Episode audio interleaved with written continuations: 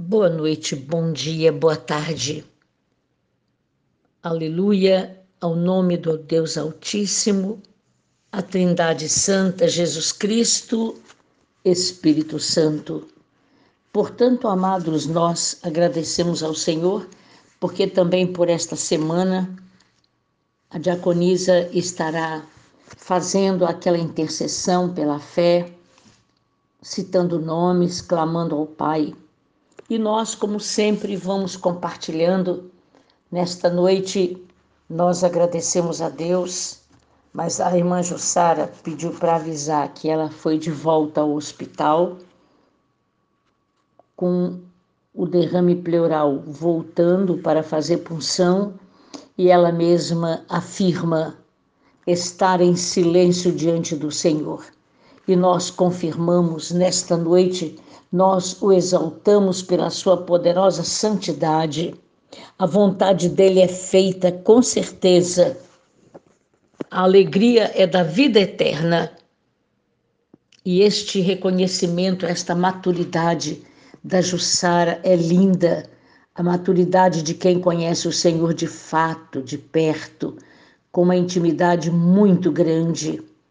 Exaltado é o Senhor de toda a glória e nós dizemos pela vida da Jussara, pela vida de todos quantos dependem de uma resposta, nós dependemos de uma resposta dele, por que não? Ó oh, Senhor, tu és exaltado acima dos céus. A tua santidade, ó oh Deus, nós te exaltamos, porque és o nosso Deus. Nós dobramos os joelhos, nos prostramos diante deste teu grande poder, porque tu és santo, santo, santo. Exaltado és por ser o Deus da nossa vida. És o Senhor da nossa salvação. És o Senhor que dá grandes vitórias aos reis e usa de benignidade para conosco. Santo, Santo, exaltado, ó poderoso, porque a tua glória tu não dás a outrem. Para sempre te glorificamos, sentimos a tua presença, sentimos a tua glória presente e sentimos o teu poder. Deus maravilhoso, te cantamos com júbilo, te celebramos porque és o rochedo da nossa salvação. Nós te damos glória com ação de graças, te louvar e levantar as nossas mãos em agradecimento. Mais de 30 vezes, mais de 30 vezes, ação de graças aparece no Antigo Testamento. Uma dúzia destas vezes está nos Salmos 50, 23, versículo, capítulo 100, verso 4. Te exaltamos com ação de graças, te damos glória, te damos louvor, porque tu és santo, santo, santo. Pai amado, te exaltamos pela tua presença soberana, tu que estás visitando hospitais, presídios, onde tu és procurado, aí tu te apresentas, soberano e poderoso Deus. Nós glorificamos o teu nome, porque a tua benignidade nos alcança, a tua benignidade nos alcança. E para provar isto, Senhor, no livro de São Mateus, o próprio Jesus nos instrui a agir com uma certa solidariedade, com preocupação social. Os versículos 37 a 40. Então perguntaram a Jesus: quando que te vimos com fome e te demos de comer? Ou com sede e te demos de beber? E quando te vimos forasteiro e te hospedamos? Ou nu e te vestimos? E quando te vimos enfermo ou preso e te fomos visitar? O Rei Jesus respondendo lhes dirá: em verdade vos afirmo que sempre que o fizestes a um destes meus pequeninos irmãos, a mim o fizestes. Então, naquele grande dia, o rei dirá também aos que estiverem à sua esquerda: Apartai-vos de mim, malditos. Mas a estes que socorrem ao Senhor, o Senhor diz: Porque tive fome e me destes de comer, tive sede e me destes de beber, era forasteiro e me hospedastes, estava nu, me vestistes enfermo e me visitastes preso e fostes ver-me. Jesus diz: Todas as vezes que fizerdes a um destes meus pequeninos irmãos, a mim o fizestes. Por isso, os endurecidos, os indiferentes, o Senhor diz: Aparta-te de mim. Ele dirá naquele grande dia: Apartai-vos de mim, malditos, para o fogo eterno, preparado unicamente para o inimigo de vossas almas. Nunca socorrestes a um pobre, nunca sentistes misericórdia. Amados, aqui Jesus Cristo está instruindo a agir com consciência e preocupação social e com solidariedade. Os versículos 31 quando vier o filho do homem na sua majestade, todos os anjos com ele, então se assentará no trono da sua glória. E a palavra do Senhor nos garante: aqui estão os princípios pelos quais os homens serão julgados. Como tratar os famintos, os que não têm uma casa para morar, os pobres, os doentes e os presos Lógico que a preocupação social não pode ser biblicamente separada da vida cristã. É preciso que haja também temor a Deus para fazer a caridade, para socorrer. Não é batendo no peito, mas é fazendo na sua condição ou tirando, dividindo. Isto é ser solidário. Estamos vivendo os dias onde a solidariedade tem sido vital para famílias inteiras na terra. ONGs e grupos sociais estão se compadecendo do pobre, emprestando ao grande Senhor. Mas com certeza o Senhor pagará este benefício. No livro de Provérbios, capítulo 19, versículo 17, grave em seu coração, lembre-se quem se compadece do pobre ao Senhor empresta, e este lhe paga o seu benefício.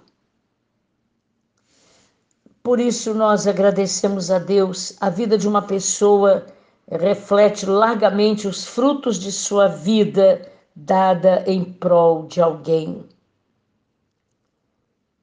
Aqui talvez esteja a mais clara identificação de Deus mesmo com a situação que muitos vivem em dificuldade.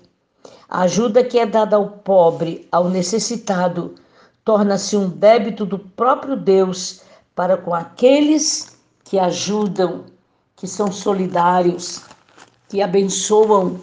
A igreja olha as famílias carentes, eles prepara cestas com substâncias básicas para abençoar.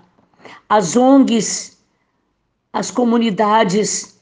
Nunca houve tempo de demonstração de tanto amor. Realmente tem que haver o princípio cristão, uma vida cristã. Quem se compadece do pobre ao Senhor empresta. Jesus iguala a forma como tratamos os desprovidos com a forma como tratamos a Ele como Deus e Senhor.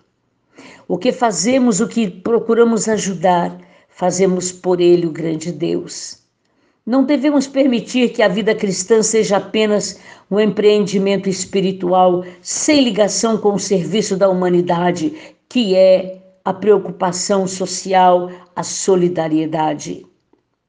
Quando falhamos ao cuidar das necessidades sociais, falhamos em dar o valor adequado ao próximo diminuindo o nosso próprio mérito aos olhos do grande Deus convidando a condenação da parte dele.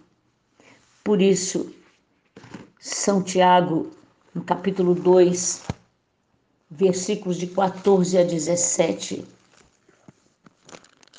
A fé sem obras, na verdade, ela é morta.